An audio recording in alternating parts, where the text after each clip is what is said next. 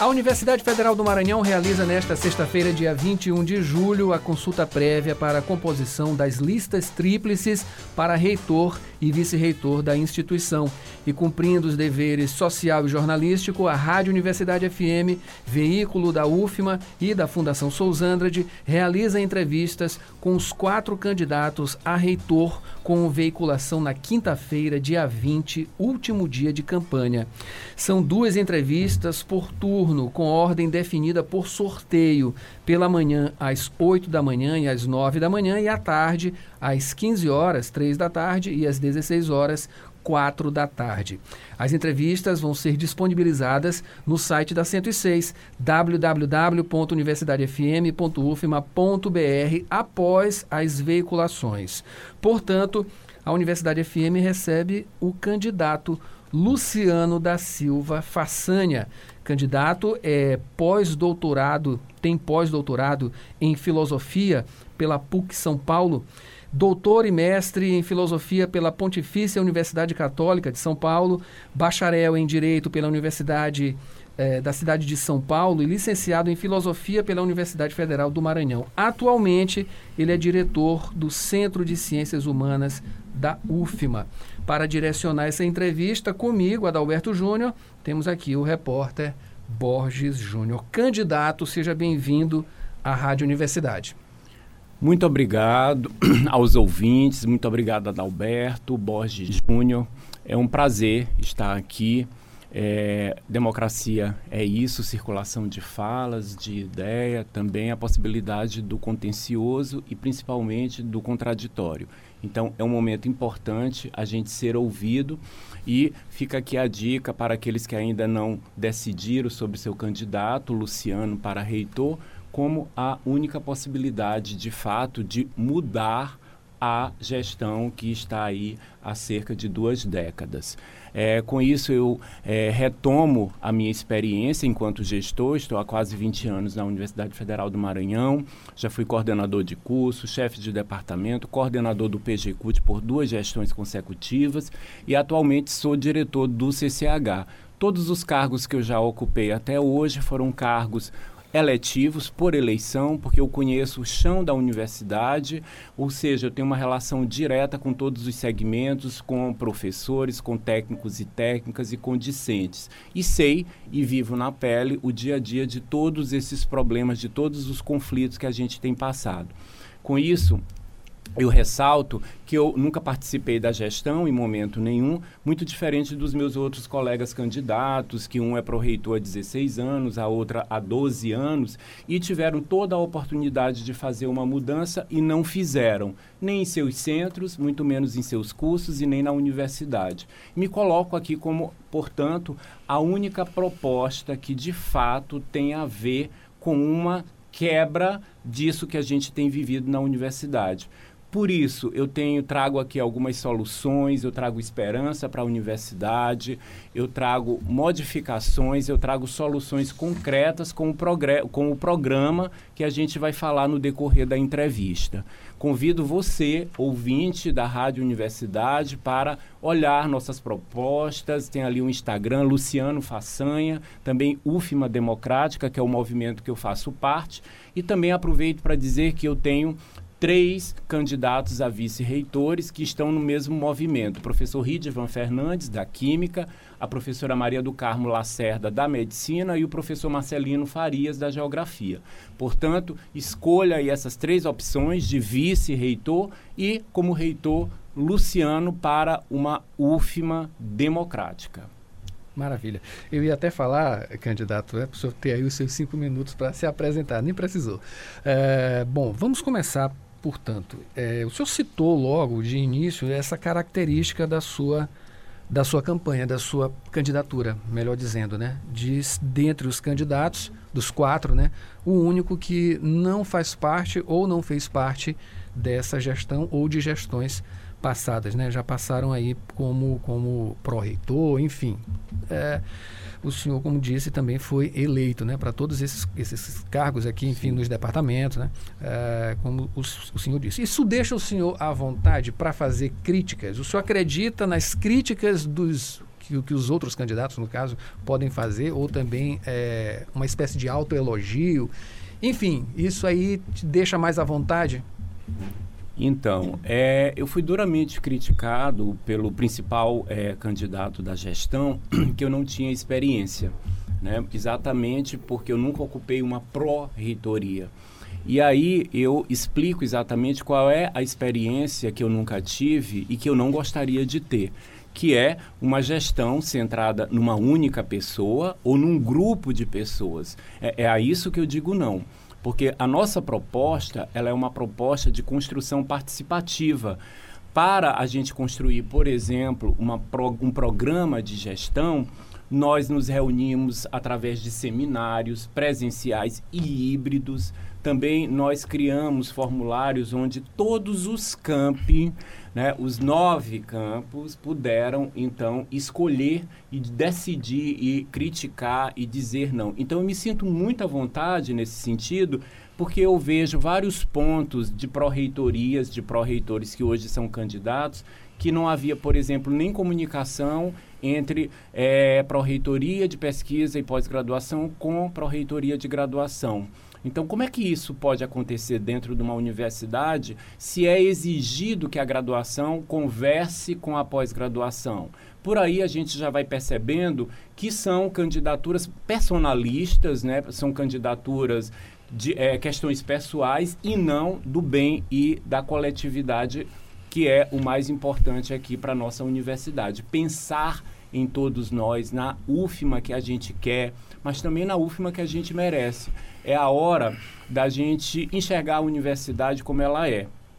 Eu vejo que um dos candidatos está apresentando que fez isso, aquilo, mais, mais, mais, mais. Chega de mais, mais, mais. A gente precisa de uma UFMA da realidade, sem maquiagem. E é a isso que eu estou convidando todos os eleitores para a gente começar a enxergar essa universidade. Vamos melhorar a extensão. De que forma? Por que, que nossa extensão diminuiu a quantidade de bolsas? Tínhamos 200, só temos 100. Por que, que a nossa pró-reitoria de pesquisa e pós-graduação que é uma pró-reitoria que incentiva as pós-graduações, mas ao mesmo tempo que incentiva, não dá estrutura de espaços, também com, a, a, com técnicos nos setores, não existe uma verba específica da universidade para injetar recursos na, na própria pós-graduação, além do recurso próprio, recurso PROAP.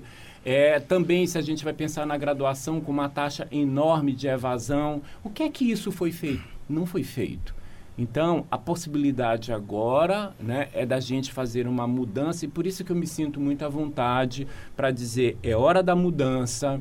Né? Se você que está insatisfeito, se você que não quer mais viver numa política da insatisfação, do medo e quer algo transparente, convido você a olhar nossas propostas, né, a conferir as nossas propostas e observar é, enquanto Luciano é um candidato que fez, que faz né, e pode de fato acontecer na universidade. Candidato, o seu programa aqui ele é dividido em dois eixos, né? O é, gestão administrativa e gestão acadêmica. Dentro da gestão administrativa, uma das ações aqui que o senhor propõe é criar um setor específico para tratamento de questões relativas a todos os tipos de assédio na UFMA.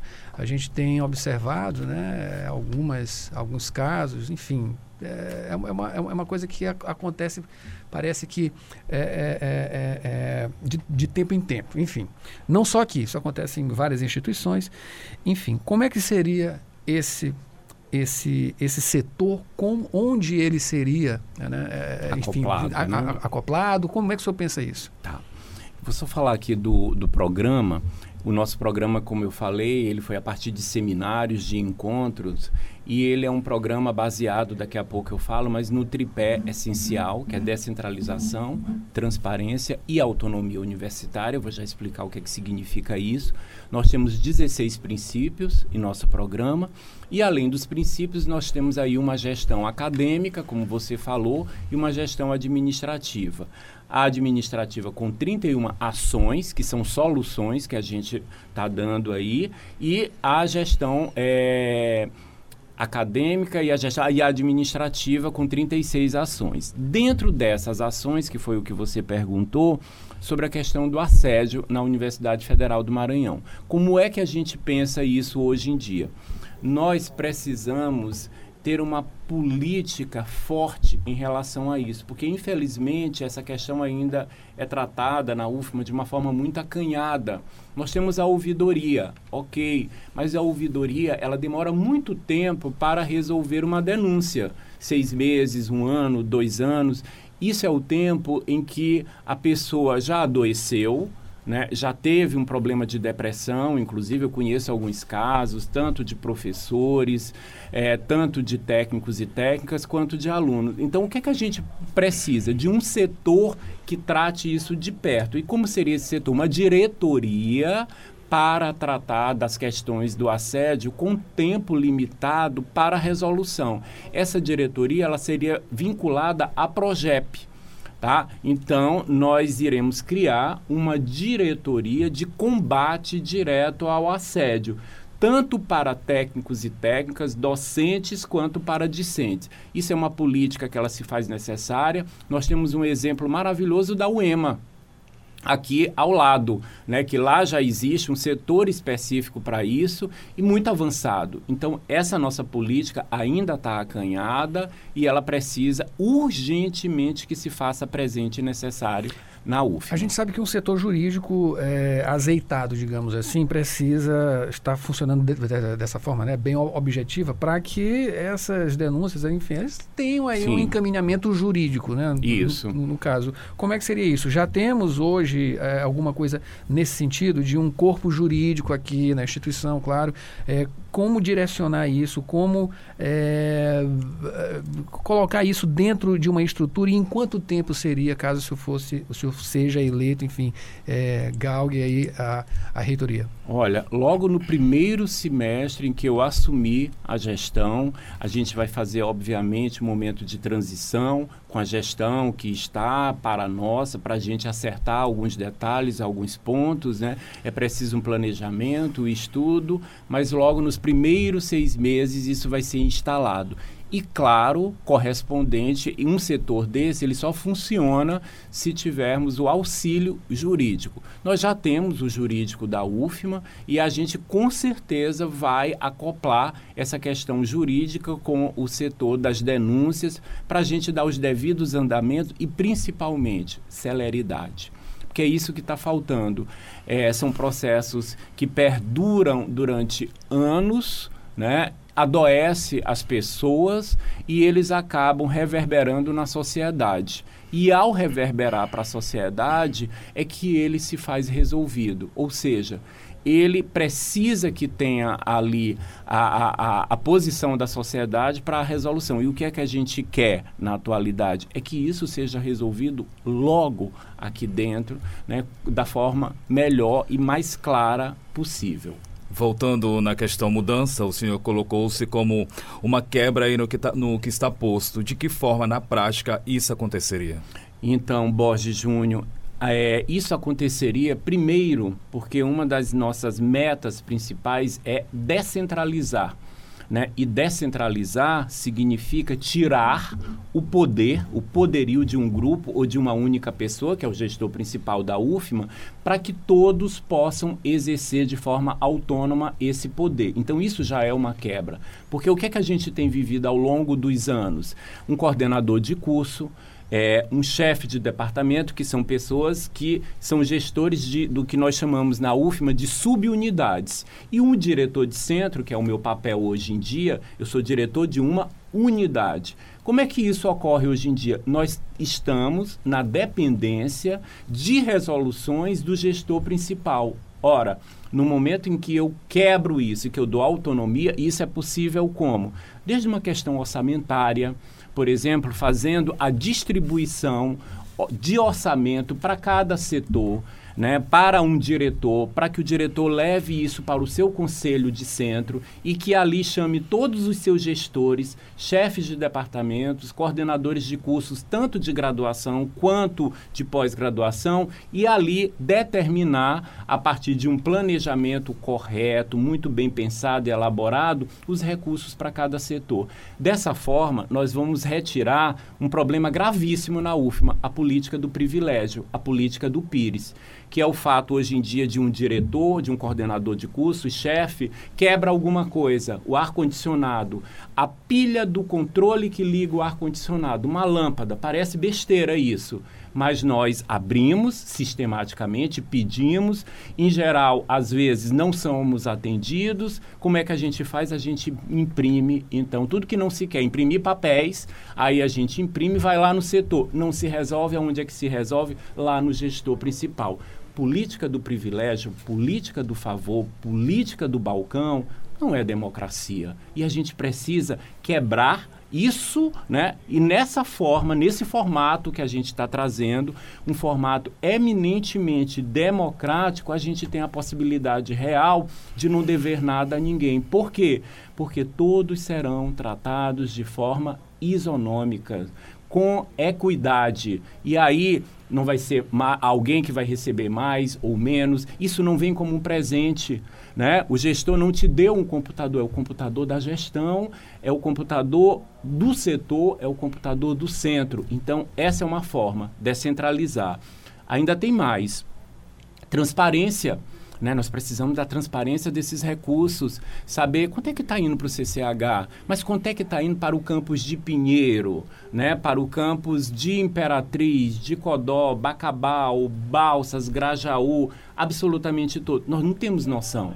A gente tem uma obra que está é, é, há 14 anos, né, na entrada da universidade, que é a biblioteca, temos o prédio de enfermagem, temos várias obras inacabadas e a gente não tem a menor noção clara. Se você vai no site da Universidade Federal de Pernambuco, está lá a transparência, dizendo quanto é que foi enviado para bolsas, para reformas, para a infraestrutura da universidade, para tudo. E nós não temos isso né, na nossa universidade. Então, são políticas como essas né, que a gente precisa mudar.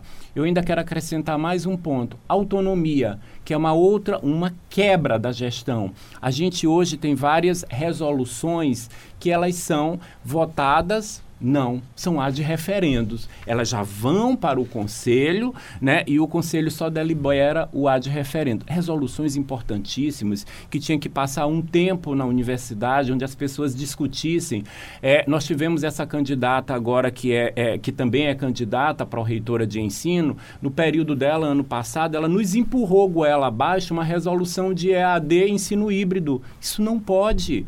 Né? Quando a gente foi discutir, a resolução foi aprovada ad referendo, né? colocando 40% desse tipo de ensino, que é um ensino eminentemente nós passamos para concursos presenciais. Eu não tenho nada contra a EAD, ao ensino híbrido, mas o formato em que a gente trabalha na universidade é presencial. Então, é uma resolução que precisaria ter sido discutida. Não foi. Tá? E a gente precisaria de outras coisas também. Nossa.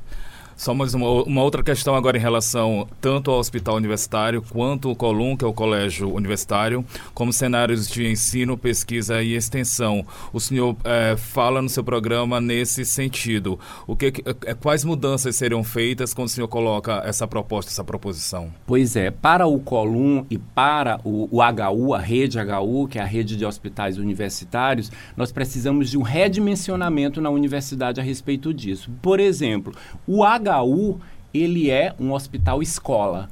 Ele está atingindo essa função? Não.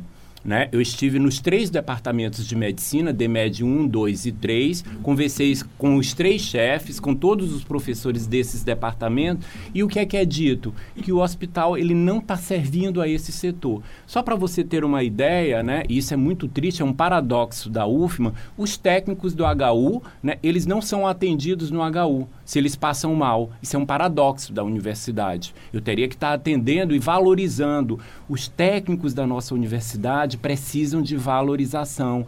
Há uma invisibilidade dos técnicos. E para a rede HU, a gente tem que trabalhar lá também. Você que é técnico e técnica da rede HU, que não quer mais trabalhar na política do medo, não quer mais trabalhar sendo coagido, que quer trabalhar livremente, como todas as pessoas, né? Pense nisso, em Luciano, como a única oportunidade real disso acontecer. Nós precisamos redimensionar também o Colum, o colégio universitário. O Colum é um colégio de aplicação da Universidade Federal do Maranhão, que tem um recurso que é próprio, que é destinado só para o Colum, mas esse recurso hoje em dia, como é que ele funciona? Também é administrado pela gestão. Então, é algo que a gente precisa descentralizar, melhorar, inclusive, as condições dos gestores do colégio universitário, para que eles também sejam valorizados e que trabalhem com dignidade. A gente precisa de restaurantes específicos para o Colum. Né? A alimentação que é enviada para lá é até um determinado horário, depois isso não mais acontece. É uma reivindicação dos alunos. Eu estive lá. Os alunos que têm acima de 16 anos do Colum, vocês estão convidados, todos vocês votam. Aproveitando para falar de votação, a gente está no momento de votação que o Colum está de férias. Como é que esses alunos vão votar se eles não têm nem pacote de dados para votar? Tá? Então eles vão ficar sem votar. Mais uma vez, a gente está fazendo um processo eleitoral em que a gente não está possibilitando que todos os segmentos reais da universidade votem. Quem vai votar? Os professores do Colum estão de férias, né? Estão de férias. Podem votar? Podem, porque a, a eleição vai ser remota, né? E eu até asseguro, é, nós temos fiscais participando que o sistema Helios Volt é muito bom. Né? Não há como saber quem votou. Portanto, você fique tranquilo que ninguém vai saber que você votou, porque há uma política do medo em relação a isso hoje em dia. Mas como é que o Colum vai votar?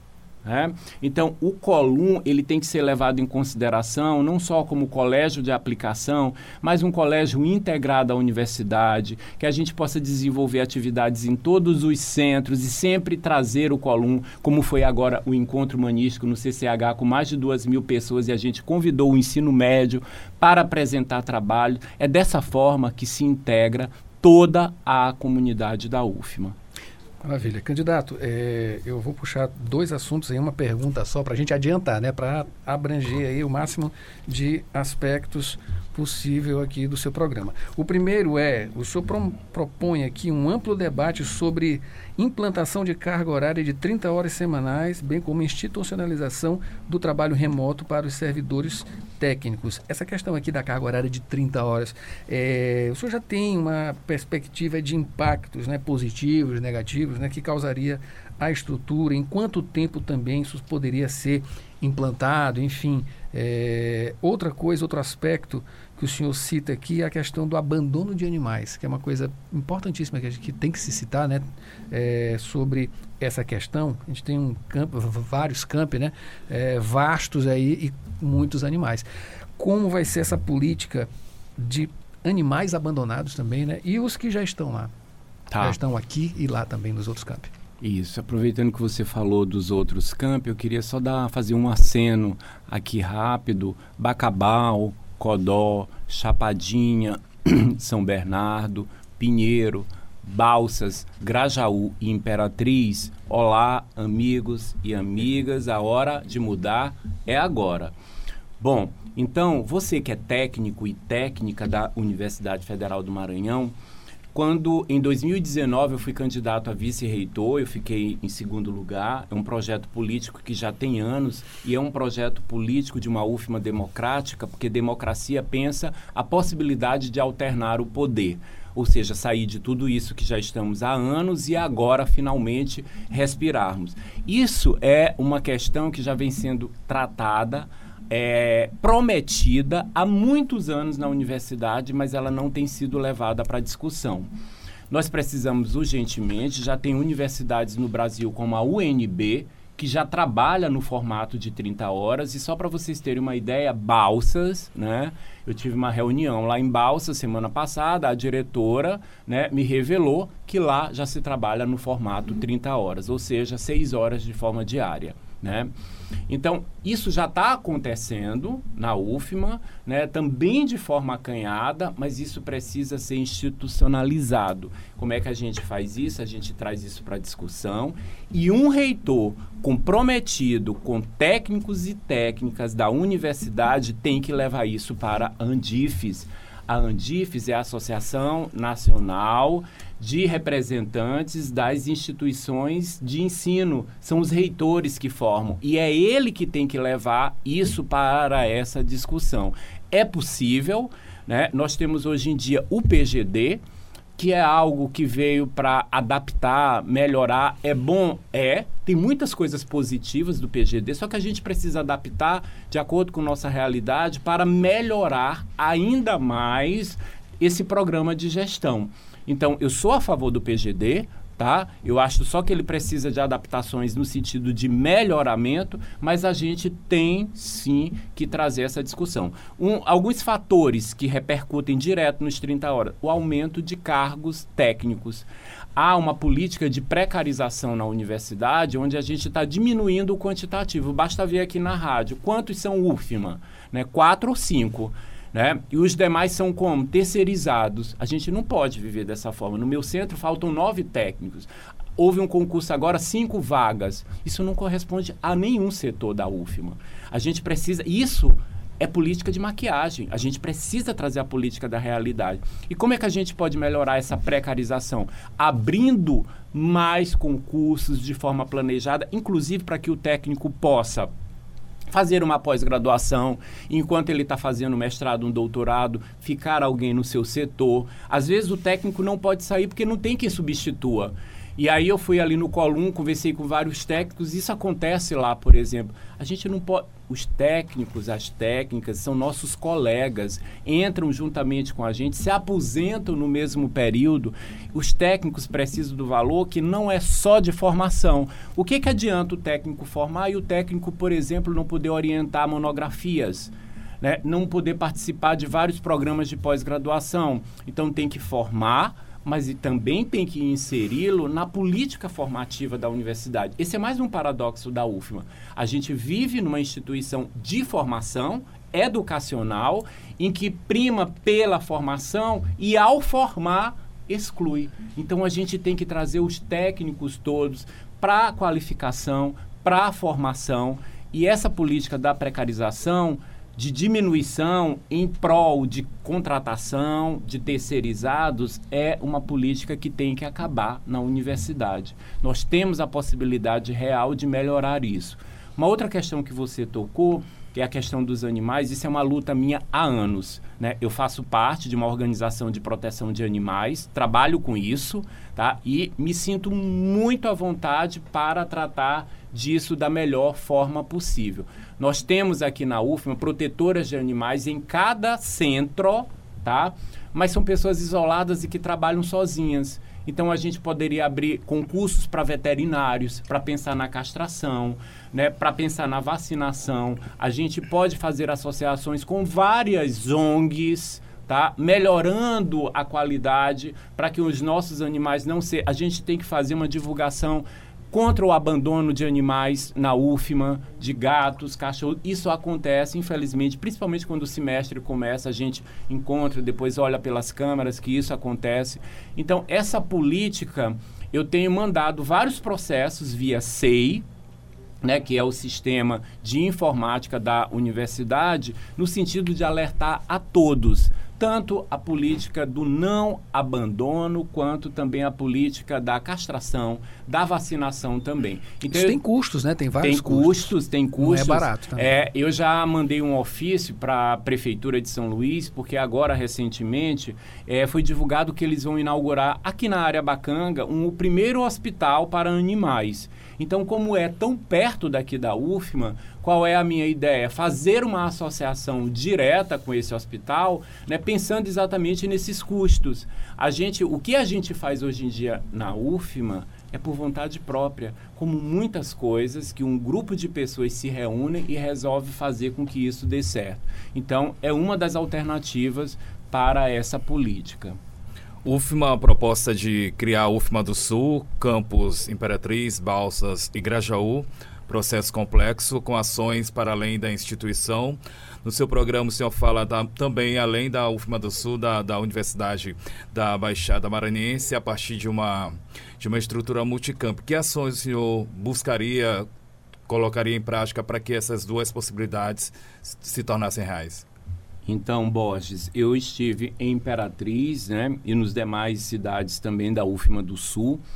É algo almejado por eles, que foi muito discutido em 2019, foi inclusive prometido, não saiu uma linha do papel, e agora isso volta de forma eleitoreira para que se discuta. É algo que eles querem e eu sou totalmente de acordo.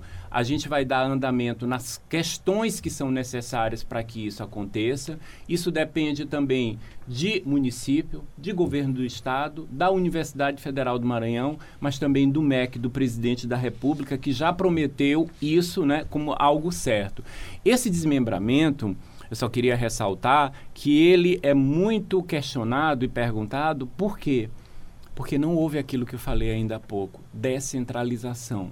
Então, esses camping, eles ficaram de uma tal forma né, na dependência, por exemplo, de faltar um saco de cimento e eles terem que... Já pensou sair de Imperatriz para pegar um saco de cimento aqui no campus Dom Delgado?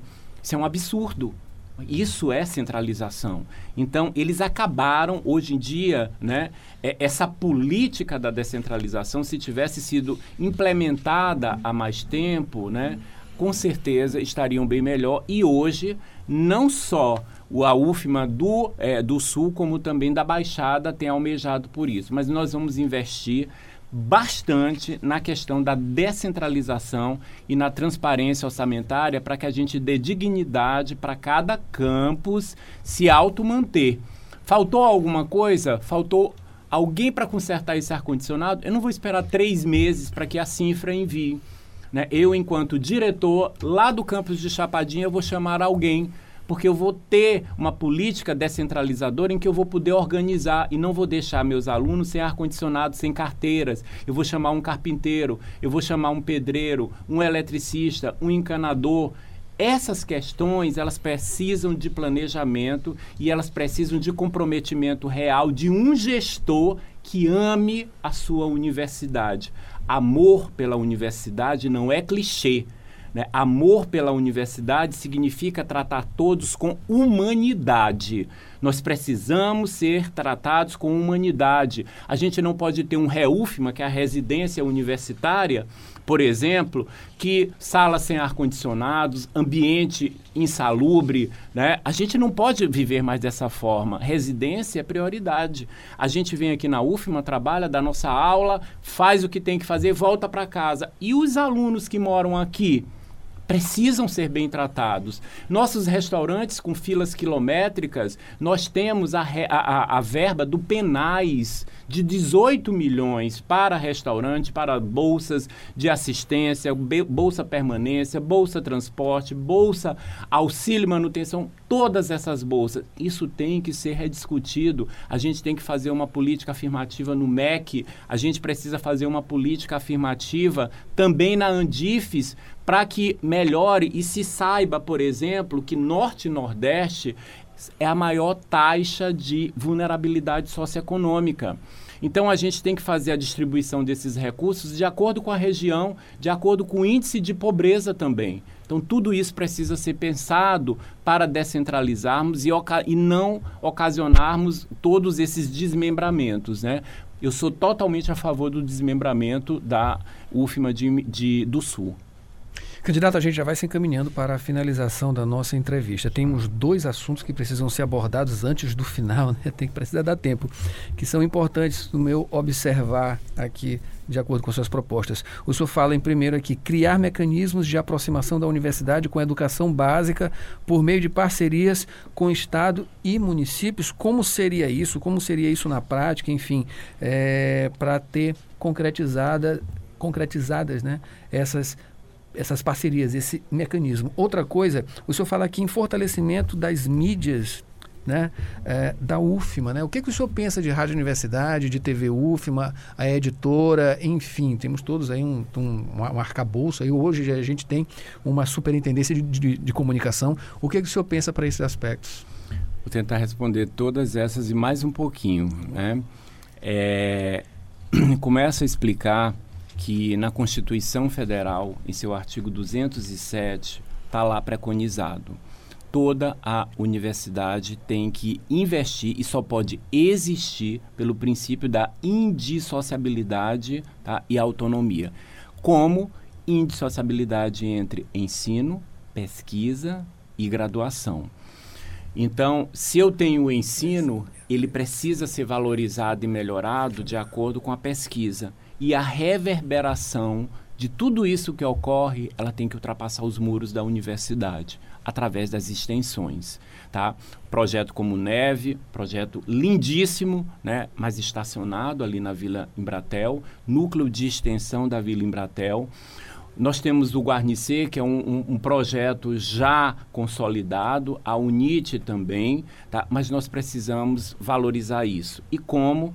Fazendo convênios com as prefeituras, com o, o governo do estado, a Secretaria de Educação. A gente não pode esperar que eles venham até nós. A gente tem que ir lá bater na porta olha, vim aqui com uma pasta e, e, queria saber, vou apresentar minha proposta. Vamos assinar um convênio entre a prefeitura, que nossos alunos possam, por exemplo, estagiar com vocês, não só no estado.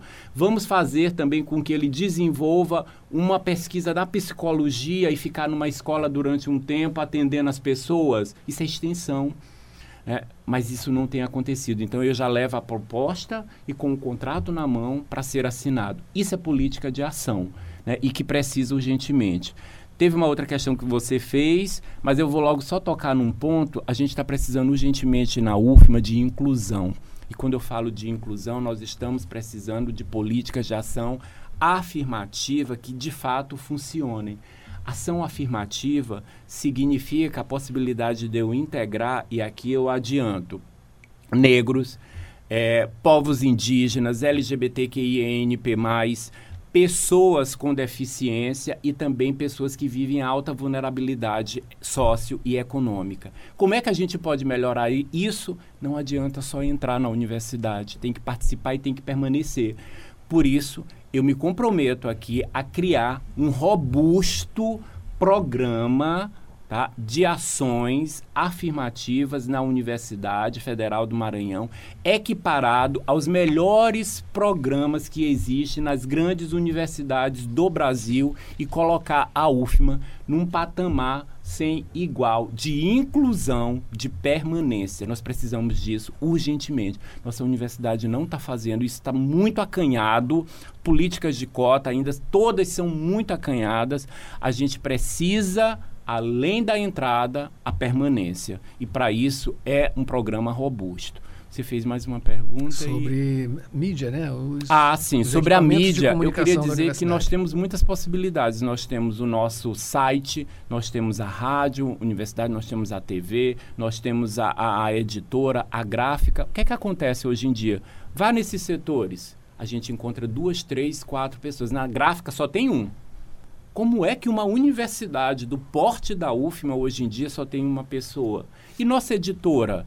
Né? Nossa editora, ela, o que, é que ela faz hoje, hoje em dia? Ela chancela nossas obras, porque a gente precisa do L3, L2, que é o que faz as nossas médias da CAPES, né?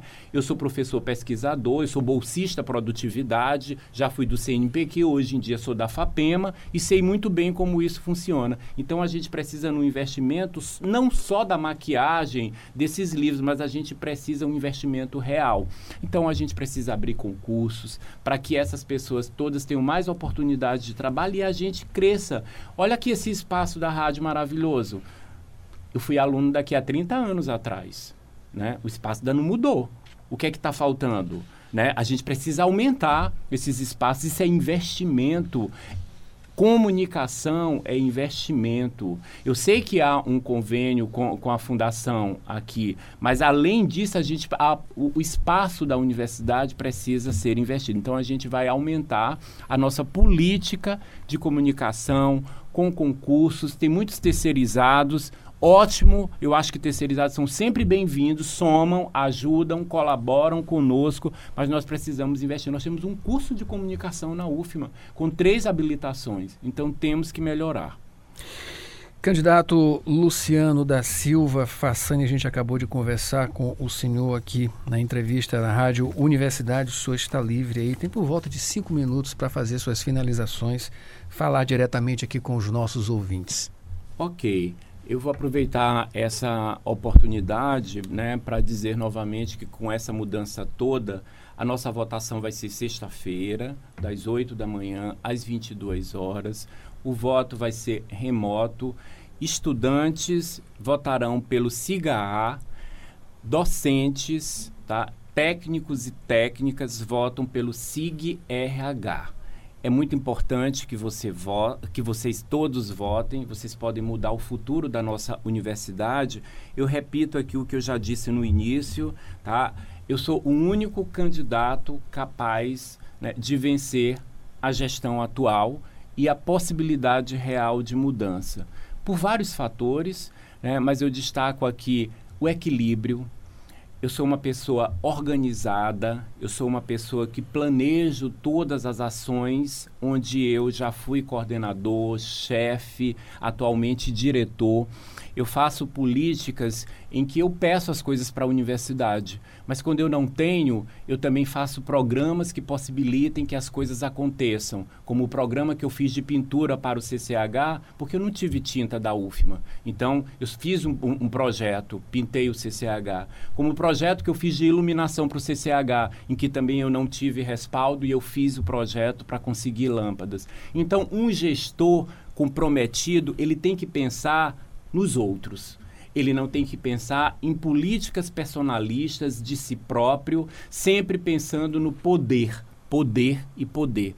Chega nós precisamos de política de humanidade, onde a gente pense nos nossos colegas técnicos, nos nossos colegas docentes, nos nossos alunos, que são os sujeitos principais de uma universidade, que é o que faz com que uma universidade exista de fato. Nós temos que integralizar todos os centros, não só daqui do campus Dom Delgado, mas também de todos os campi do continente.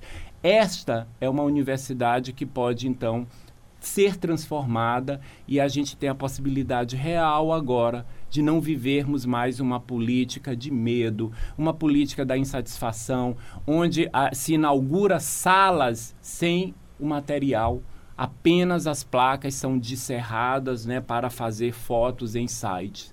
Eu venho aqui dizer com muita honra, com muita alegria, que é momento de esperança e esperança significa mudança real. Portanto, se você quer de fato uma UFMA que funcione, uma UFMA que tenha realidade e não maquiagem, vote para Luciano, reitor da Universidade Federal do Maranhão.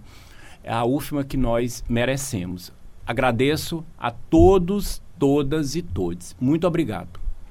Você confere essa entrevista no site da 106, www.universidadefm.ufma.br e também nos tocadores de áudio da 106.